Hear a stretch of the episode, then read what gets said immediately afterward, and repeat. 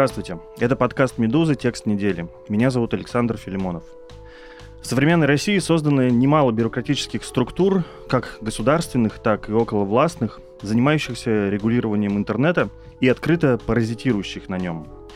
Например, всем известный Роскомнадзор и подведомственный ему главный радиочастотный центр отвечают за наведение цензуры в сети – так называемая Лига безопасного интернета промышляет доносами на неблагонадежных пользователей из числа известных артистов и блогеров.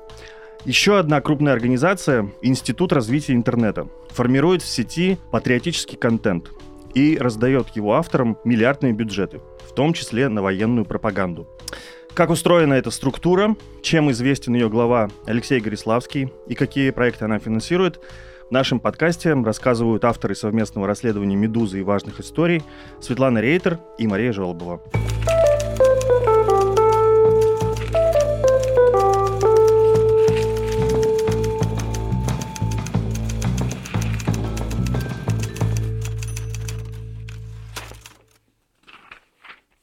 Света, Маша, привет.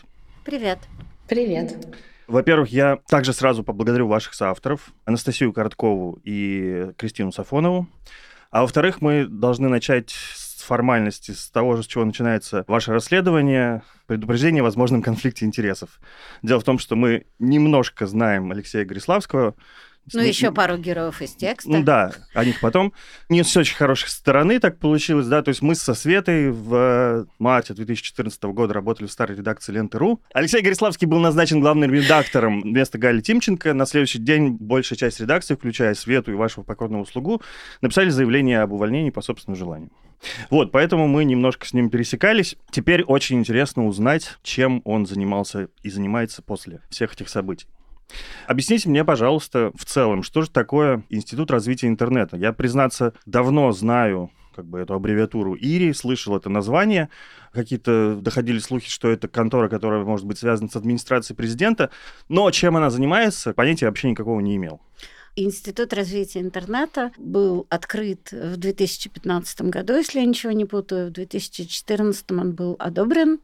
Это такая структура, которая изначально планировалась как некоторый регулятор всего интернетного, ну, потому что там была такая анархия, да. Создан он был по инициативе Сергея Благотаренко и Сергея Гребенникова, это Райкарацит. И поначалу там проводили форумы, которые были сделаны для того, чтобы сводить разные отрасли с э, интернетом, да, знакомить старичков с новыми веяниями. То есть там интернет плюс экономика, интернет плюс медицина, вот форум «Интернет плюс медицина», насколько нам рассказывали источники, крайне интересовал Германа Клименко, который был некоторым таким важным заметным участником Института развития интернета. И вот так он немножко существовал, этот институт развития интернета, но никаких заметных успехов а, у него, насколько я понимаю, и Маша, кажется, тоже, никаких заметных успехов у него не было. А потом в администрацию президента пришел Алексей Гориславский, которого мы с тобой немножко знаем. И у Института развития интернета изменилось, терпеть не могу это слово, целеполагание. То есть он стал продвигать такую очевидно государственную повестку с точки зрения патриотического образования в каком-то смысле. Ну и вот с этого момента Ири стал таким, ну это очень упрощенно, да, Министерством интересной пропаганды. Так бы я его назвала. А это формально государственный орган или нет? Он все-таки же какая-то общественная структура, наверное. Как считается? Ну, он называется автономная некоммерческая организация. Некоммерческая в том смысле, что она своей целью не ставит там денег заработать. А формально, ну, конечно, можно сказать, что это вполне себе министерство, потому что оно получает каждый год из бюджета огромную сумму. Вот сейчас 20 миллиардов рублей, например, в этом году. И то есть в бюджете у него отдельные строчки или там прописан то есть вполне себе как такое, да, министерство интересной пропаганды, как Света сказала. Ну, то есть формально это грант-оператор государственных денег. Ну, мне кажется, если есть строчка в бюджете, то это вполне себе госконтора. Как ее не назови. Ну, тем более оно, Маша знает это лучше, чем я, это такая любимая форма около государственных контор. И у меня действительно сложилось такое же ощущение, что в 2015 году это была совершенно непонятная, непримечательная ничем организация, непонятно чем занимающаяся. И действительно все изменилось с приходом Гориславского. Мы можем понять, как это ему удалось? Почему вдруг так на него посыпались эти миллиардные бюджеты? Ну, ты же видела Алексея Гориславского, когда он приходил в Лентуру? Ну, мне кажется, надо проговорить. Э, вообще Алексей Гориславский человек очень мягкий, в чем-то даже комфортный не такое вот прям вот зло, да? Ну, то есть как бы просто любящий хорошую жизнь человек. Ну, вот так ему это удалось. Ответил на твой вопрос, Не знаю. Ну, конечно, мы не сможем залезть как бы в его внутреннюю жизнь, понять, как он э, лавирует и как он выбивает эти все бюджеты. Расскажите, насколько эти бюджеты действительно сопоставимы у ИРИ с государственными ведомствами, имеющими схожие функции? Действительно ли можно сказать, что это самый щедрый, самый богатый грантодатель Российской Федерации. Ну вот смотри, фонд кино, например, который ответственен за весь российский кинематограф, он в этом году распределит там чем 12 миллиардов рублей. Ири, который финансирует какие-то убогие видео, сделанные на коленке, распределит 20 миллиардов рублей. Ну, то есть приоритеты, мне кажется, абсолютно понятны. Да, звучит неплохо, особенно если ты начинаешь понимать, что обычно как бы вот блокбастеры там снимают, Министерство культуры обычно дает деньги на какие-то большие широкоэкранные проекты, которые потом подразумевается, что их должна смотреть вся страна. А тут какие-то ролики в интернете. И вот, честно говоря, читая ваше расследование, у меня возник вопрос. Что это за контент? Вообще, есть там что-то хотя бы популярное, успешное? Или это все-таки побольше набрать не качеством, а количеством, что называется? Какая стратегия у Ири по поводу вот конкурсного отбора всех этих проектов? Ну, смотри, у них был успешный проект, по-моему, один «Детки». Был такой сериал. Это самый пока за все время существования Ири кассовый успешный контент. Это сериал много сезонов, но он один такой, да, а все остальное это продукт, не нашедший поддержку у зрителя, да, то есть в основном, вот если говорить о теперешнем моменте, то есть детки были все-таки, ну, относительно давно, хотя сам Институт развития интернета, в общем-то, существует недавно. Но вот «Детки» был таким успехом, блокбастером. А все остальное нет. Вот из того, что мы смотрели, там не было каких-то потрясающих цифр или внимания. Хотя опять же, у нас в тексте это есть. Там есть хороший продукт. Не блокбастерного характера, но качественный. Ну, например, тот же фильм «Советский дизайн». Блокбастер, да, у них был один. Вот такой очевидный блокбастер с продлением сезонов, потому что остальные их э, проще судить по сериалам, потому что это все таки продукция для всех, ага. да, более или менее. Ну вот только детки, все, больше ничего. А вы как-то смогли вникнуть э, в эту внутреннюю кухню, там, внешне, либо общаясь с какими-то источниками? Как происходит этот конкурсный отбор? Кто помимо Гориславского им занимается? Ставит ли какой-нибудь KPI авторам? Или, может быть, им диктуют темы? Все на самом деле очень быстро меняется. Поэтому у нас там есть герои, которые говорят, что в контент никто не вмешивался. Ну, там задаются определенные параметры. Патриотизм, нравственные ценности. То есть, если даже это не написано дословно, мне кажется, что это написано дословно. Там память предков, гордость за страну. Вот это все прописано. То есть, это все должно вписываться в эти параметры. Дальше в эти параметры до определенного времени можно было вписать все что угодно. Например, фильм про апокалипсис. Мне кажется, там все-таки есть зомби. Молодые сильные выживут. Ну, потому что это тоже гордость, это тоже воспитывает что-то молодежи. То есть можно было вписать действительно очень многие и разные вещи. Сейчас эта ситуация понятным образом изменилась. А в отборе принимает участие, там есть конкурсный комитет, и там есть наблюдательный совет, достаточно широкий, в который входят э, люди, которые сами получают гранты ИРИ. Ну, то есть там, например, есть конкурс «Благосфера», это мы точно знаем, да, и люди, которые получают гранты ИРИ, они сидят в жюри. Это, ну, в общем, даже как-то особо не скрывается. Такая же история с сериалами. Вот с играми я не уверена, но вот про благосферу и сериалы Потом у нас же там есть одна из моих самых любимых историй, которую Маша нашла. Это проект «Оставанцы», практически полностью сделана Машей и Настей, за что им огромное спасибо. В принципе, там блок проектов, афиши. Есть вот эта шпилечка, что Трифон Бебутов не ответил на вопросы «Медузы» и важных историй, ну и вообще он вошел в конкурсный комитет Ири. Вот, так что, мне кажется, это все понятно. Вот. Да, Маша, расскажи, пожалуйста, про этот вот проект афиши. Меня, честно говоря, довольно удивило, когда я просто прочел вдруг название «Оставанцы» и понял, что это, оказывается, проект афиши. Я подумал, ну, как бы мы, мы уже люди такие довольно в возрасте, мы помним афишу классических времен, там, Цинципера, Сапрыкина. Просто понимаем, что такого названия никто бы в афише даже в тяжелом бреду бы не сочинил. Да, это моя любимая история. И вот как у нас один источник говорит, мне нравится эта цитата, то, что Ири стремится делать не совсем тупняк, а что-то современненькое. Ну, потому что он не хочет делать совсем тупорылую пропаганду, он хочет, чтобы эта пропаганда была модной. И вот для этого они привлекли когда-то модный журнал «Афиша», и стали делать проект «Оставанцы», и стали делать философский пароход. Но ну, сначала про «Оставанцы» могу рассказать, да. Они решили, значит, сделать истории про то, как классно возвращаться в Россию из эмиграции — но при этом, как я поняла, половина редакции сама разбежалась. Доделывали проект они уже после начала войны. В общем, это был полный сюр. Да. А еще у них есть проект «Философский пароход», который, в общем, сначала должен был быть про философский пароход, а потом э, вот тот самый Трифон Бебутов сказал, а давайте мы развернем этот пароход на 180 градусов и будем делать проект про тех, кто вернулся в Россию. И они реально нашли вот этих людей, которые вернулись. Ну, концепция полностью поменялась. То есть, когда мне Маша сказала, что вот, э, потому что Маша парсила все эти списки, смотрела конкурсы, говорит, весь проект оставался. Я говорю, не может быть. слишком хорошо, чтобы быть правдой.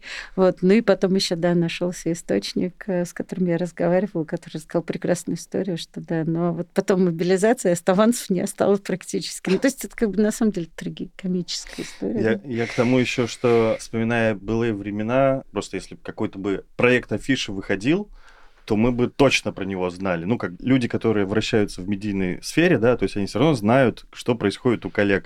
А тут я впервые от вас услышал, то есть они сделали это там год ну, назад, да, и вообще как бы... Маш, скажи спасибо. Ну, то есть я тоже не знала, правда, это горячечный бред, не может быть. К тому, что, видимо, взята вот такая концепция, что можно делать какой-то усредненный продукт, они ставят какой-то KPI? Ну, то есть они что, просто раздают миллионы на такой продукт, и который никто не смотрит, или они все-таки просят там, вы хотя бы миллиону покажите человека? Не, ну понятно, что там, если твоя заявка не соответствует парадигме «Великая прекрасная Россия», у тебя ее сразу отклонят и не примут. Но в целом, да, они довольно щедрой рукой разбрасывают бюджеты. KPI там есть формальные, просмотры. Ты должен сам их заявить, когда подаешь заявку. Но вот, например, Семен Пегов получил финансирование на свой блог на YouTube, где 10 тысяч подписчиков. Ну, как бы это никого не смущает. Ну, у нас там описана некоторая схема, как можно эти просмотры получить. И об этом нам рассказывали несколько человек, да, что действительно можно было залить на любую платформу. Рутюб, YouTube, собственный сайт, все что угодно. Любые просмотры хороши. А дальше есть такая штука, например, во ВКонтакте, да, когда ну, ты просто закидываешь платно в группы, это совершенно легально, как реклама, да, и ВКонтакте считается первые секунды. Ну, то есть как бы... Даже если человек пролистнул ленту. Даже если человек да. пролистнул он как, он ленту, как будто уже посмотрел. Он, он уже как будто посмотрел. Да. И один из героев нашего материала, я не буду его называть, но он рассказывал, что он во ВКонтакте популярнее Дудя. Звучит это все очень интересно и смешно. Расскажите, пожалуйста, какие наиболее, скажем так, зашкварные проекты Ири вы можете назвать, где вот патриотизм, э, пропаганда лезет уже изо всех щелей? У них есть своя премия, насколько я понял, на днях была очередная называется «Национальная премия интернет-контента». Вот, по-моему, там неплохо отличаются, вручая всему свету Z-сообщество, так скажем. Да, действительно, но тут можно разделять. Есть премия, которую они вручают, и эта премия не всегда вручается проектам, которые они финансировали. Да? То есть это премия ими учрежденные, там действительно много людей, которых они финансово поддерживают. Есть еще проекты, которые получают финансирование ИРИ. Маша дополнит. Мне очень нравится, просто когда у нас уже текст был дописан, премия, ну там понятно, там военкоры, потом замечательный ролик легендарный Time to Move Back to Russia или Go Back to Russia. Я не помню. Но там, где украинскую модель представили под видом русской женщины с традиционными ценностями, то есть, хочу сказать, и вот все так у них, да. И мы уже текст дописали, по-моему, и объявили результаты нового конкурса. Там тоже прекрасные названия. По-моему, Рамзан Ахмад Сила, Россия, Женщины Z, СВОИ, причем, понятно, СВО большими буквами. И есть еще проект под названием «Уехавшие, как вы там?». Я шучу эту шутку третий раз, но у нас с Марией много вариантов ответа на этот вопрос. Зависит от времени дня, конечно, состояние, что ты делал накануне. Но вариантов много, правда. Ну и такого действительно очень много. Там есть проекты ведущей первого, по-моему, канала Марины Ким, такие совершенно оправдывающие просто. Да, как раз хотел ну, заострить Но... внимание на ней немножко. Угу. И еще хотел вас спросить, там есть большая история сотрудничества с э, прокремлевским холдингом News Media, который Live, э, Mesh и все другие издания такие, которые топят и выступают за Кремль. Маша, расскажи, чего они там натворили вместе? Я про Марину Ким могу сначала сказать. Да, это действительно ведущая Первого канала. Она меня просто восхищает, потому что она одновременно снимает э, с Константином Крюковым сериал про современное искусство, про модных архитекторов, э, документалки а параллельно снимает просто дикое шоу про звериный украинский нацизм, как она это называет. Берет интервью у пленных азовцев, например, там, про бедных детей Донбасса. В общем, лютая абсолютно пропаганда. И как бы объясняет она это все тем, что ей нужно кормить своих детей, как э, выяснилось. А про Мэш и про Ньюс Медиа, да, это тоже весело, потому что вот это именно та история, когда ИРИ действительно, ну, как мы выяснили, диктует то, что должно быть написано в сценарии, просто вертит этим Ньюс Медиа как хочет потому что там они говорят, снимите видео про то, какие американцы тупые. Они снимают, спрашивают, вы подходите? Они такие, нет, сделайте их еще более тупыми. Вот э, нам так примерно пересказывали их взаимодействие. Ну, там уже сотрудничество прям вот, э, что называется, в десны. То есть кто кого уже переплюнет. Мы смотрим в одну сторону, давай сейчас по зашкварнее придумаем контент. Простите за мои такие вольные формулировки.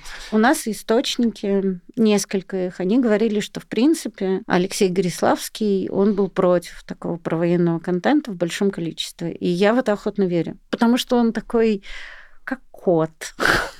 Ну, хочется, чтобы все было хорошо. Вот. Но он на этом настаивает сверху, и я тоже в это охотно верю правда. Невозможно только бархатом, да. Ну, то есть не то, что он против этого контента, потому что он на самом деле против того, что происходит. Нет. Просто, ну вот зачем? Вот можно же и так, а можно же и другими способами, да, но больше же посмотрят. Мягкая пропаганда. Да, конечно, абсолютно бархатная угу. пропаганда, но это абсолютно про него, ну это правда. Но как бы нет уже бархатной пропаганды, оно вот так все идет.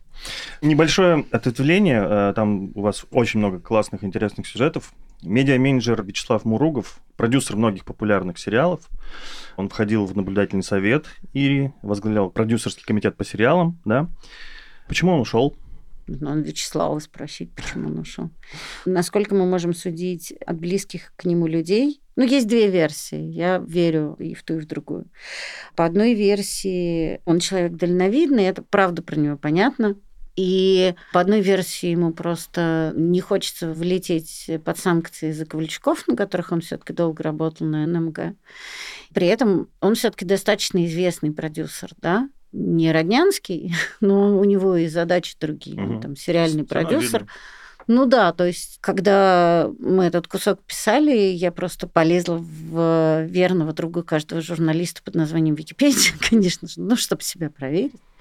И у него громадный список сериалов, и все значимые сериалы, правда, Муругов. Ну, там «Шляпа Трацук», ну, то есть, ну, да, там да. в комбинации... это тандем, да. Да, да, ну, трио даже скорее. Трио, да, вот, да. Ага.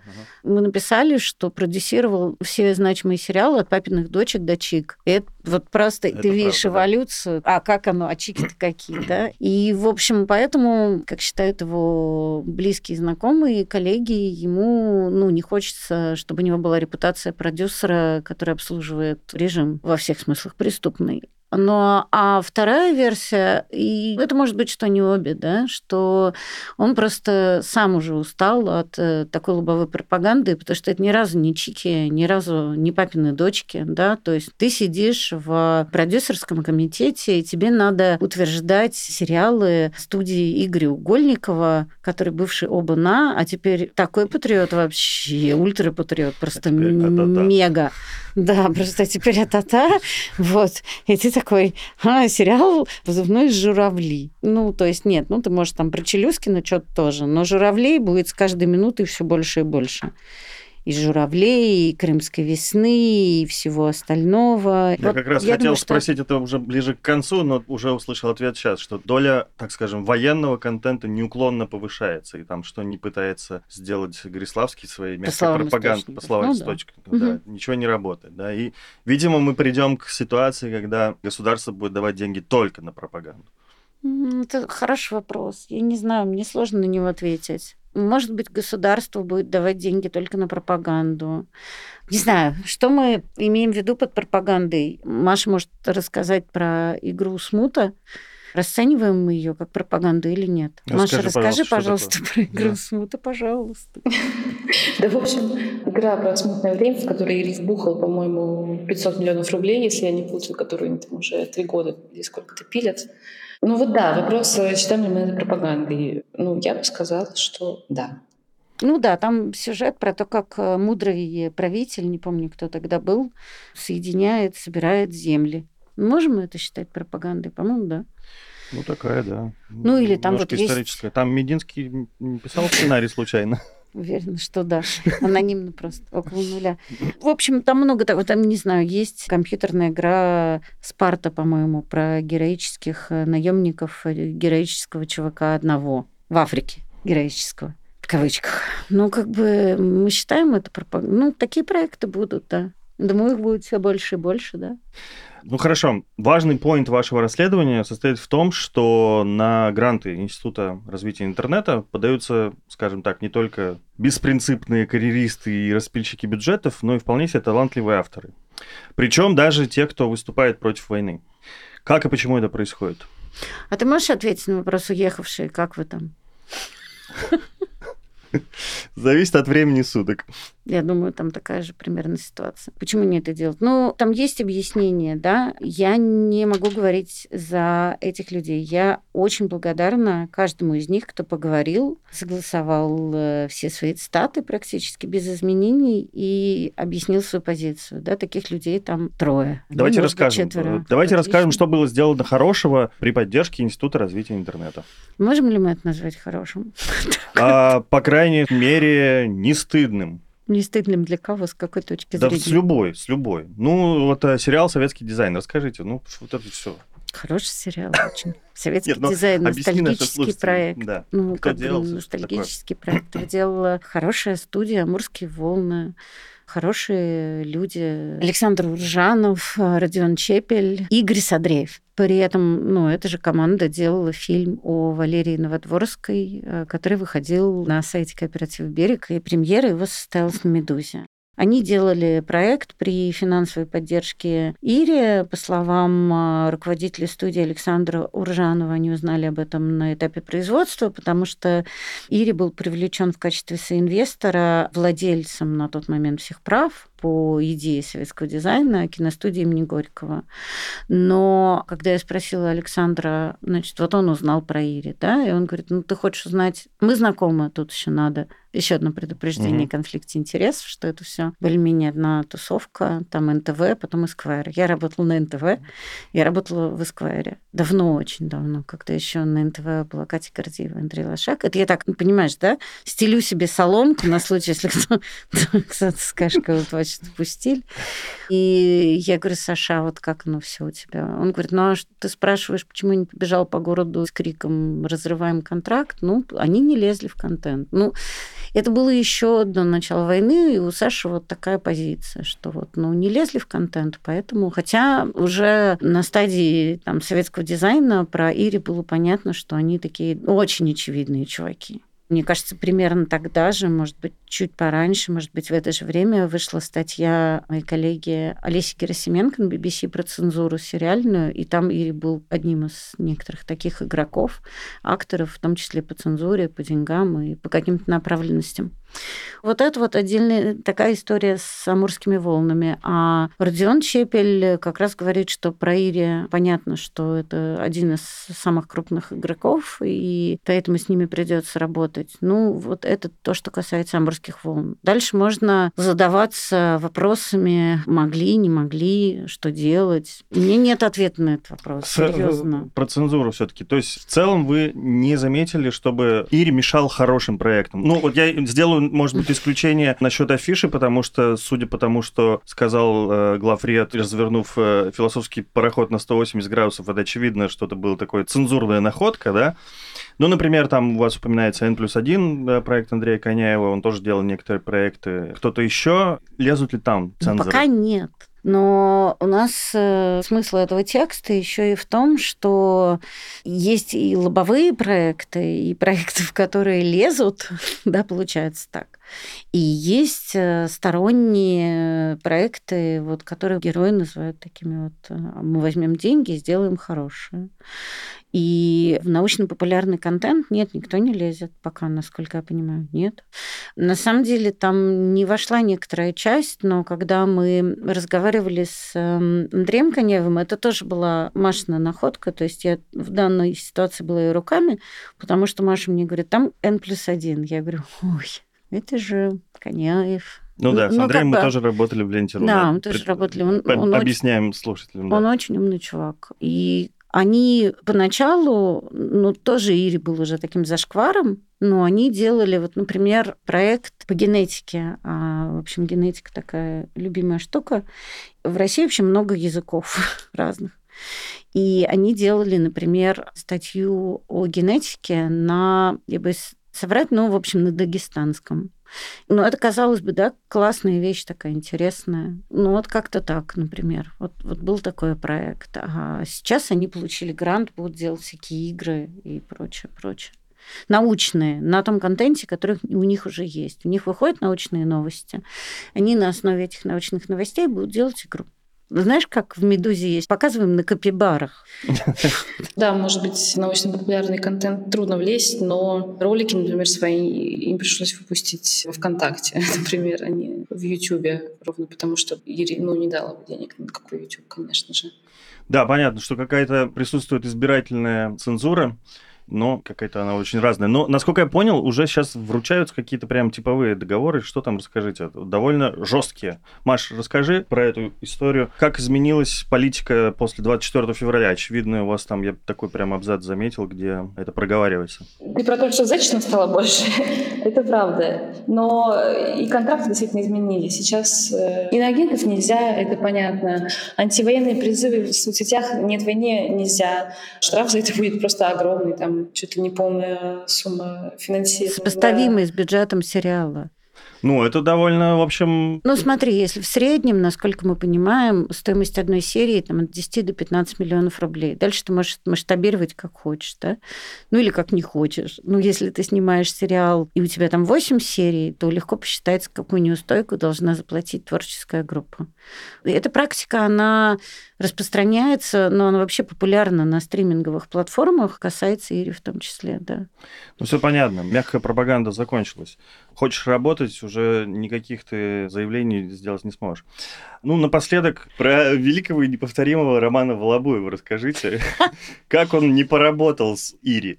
Роман Волобуев – это такой был подарок для текста, на самом деле, во многих смыслах. Он отказался, потому что он очень принципиальный. Ну, правда, принципиальный. Ну, смотри, это такая... Он даже сам никуда не ходил, самой Ире предлагает. Да, нет, снимать. но это, насколько мы понимаем, да, я не знаю сейчас о судьбе этого сериала ничего, потому что нам так ничего не сказали.